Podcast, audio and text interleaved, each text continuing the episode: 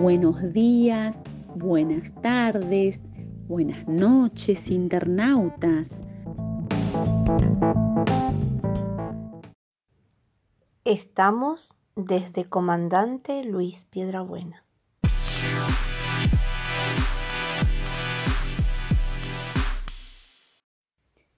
En esta oportunidad, la alumna Luisana Fajardo de quinto grado A continuará contándonos sobre la institución a la cual pertenecemos.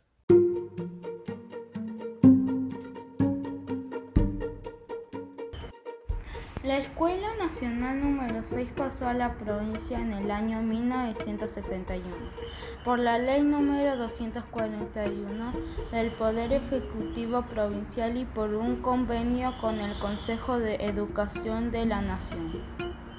A partir del año 1986, la Escuela Primaria Provincial número 6 comenzó a llamarse Isla Pavón y recibió el padrinazgo del Batallón de Ingenieros de Combate 181, actualmente 11.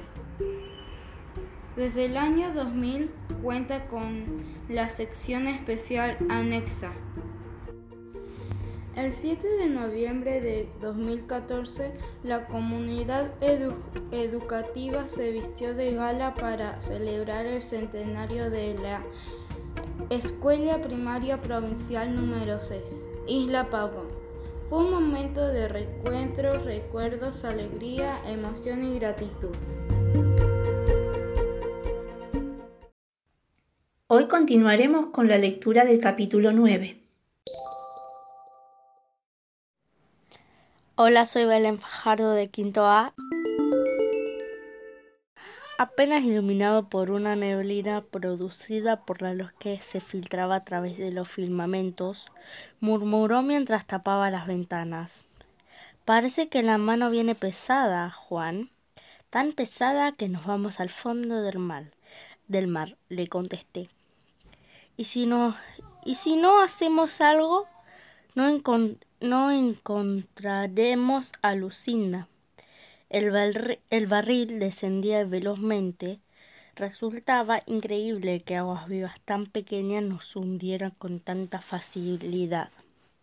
Me acordé de lo que la profe de biología nos había explicado sobre las medusas y lo que yo había expuesto con gran soltura y conocimiento.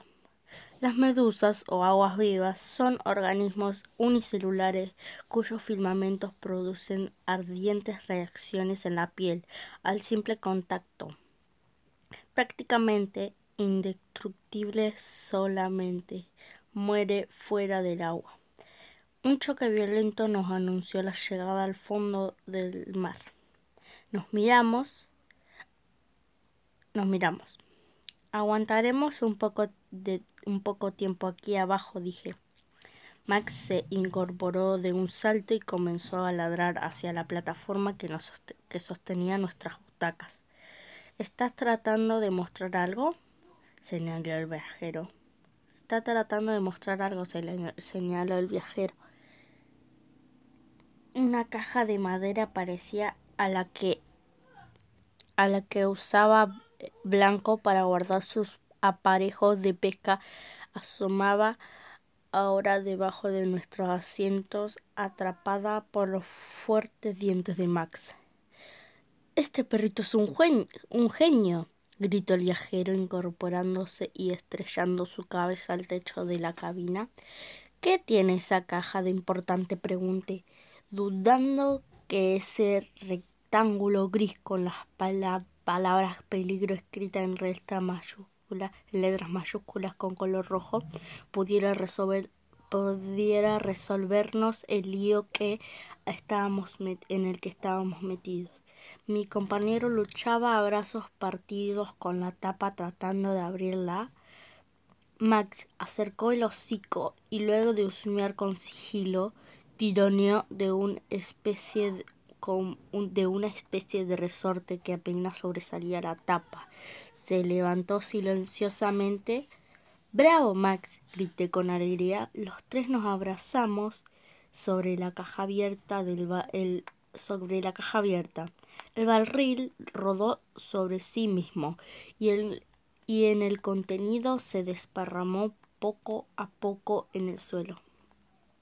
¿Qué es esto? pregunté a frente varios cilindros verdosos.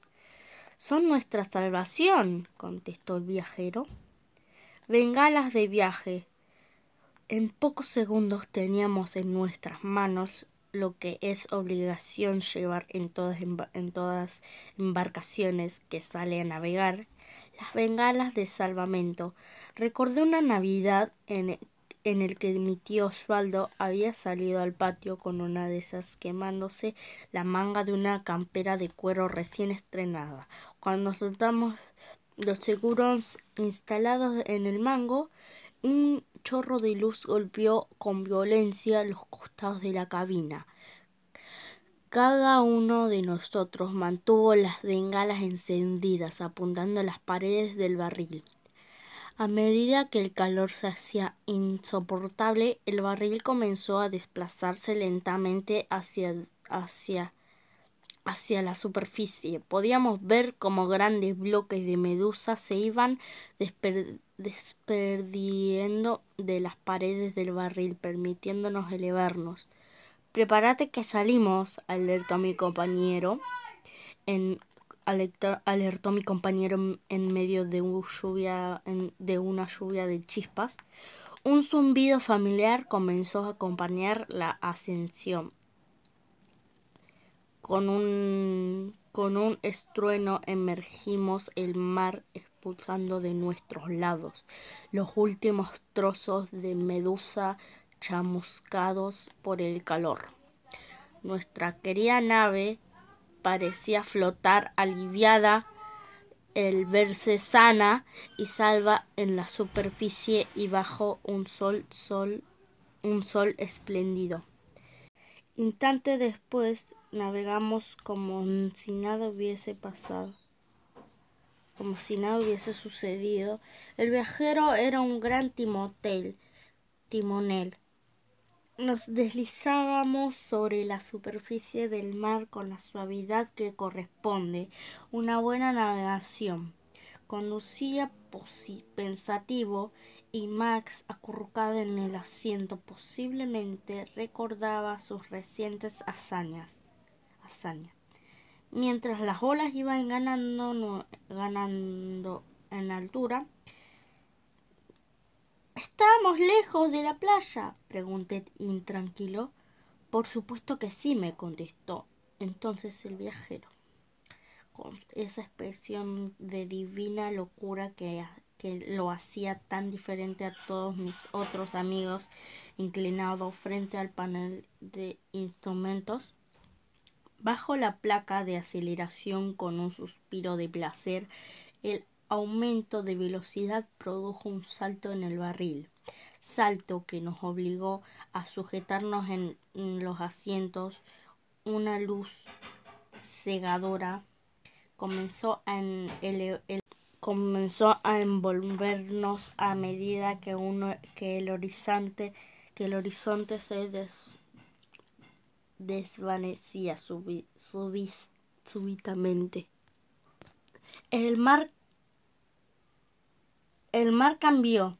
Un viento muy un, un viento muy fuerte nos obligó a ajustar los cinturones de seguridad. Las olas habían aumentado su tamaño, convirtiendo al barril en un pequeño corcho flotando a la deriva.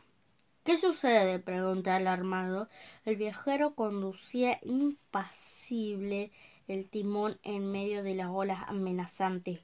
El ulular del viento impidió oír sus respuestas. Una enorme, una enorme masa de agua nos lanzó al aire como si estuviéramos volando en un planeador.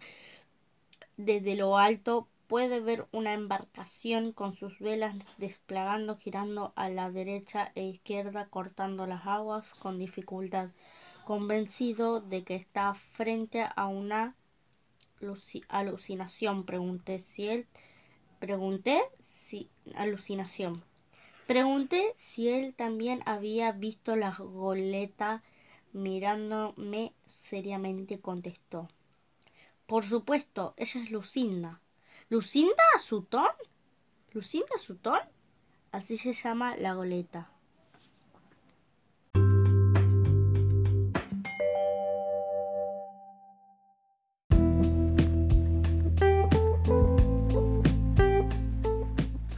Hasta la próxima, internautas.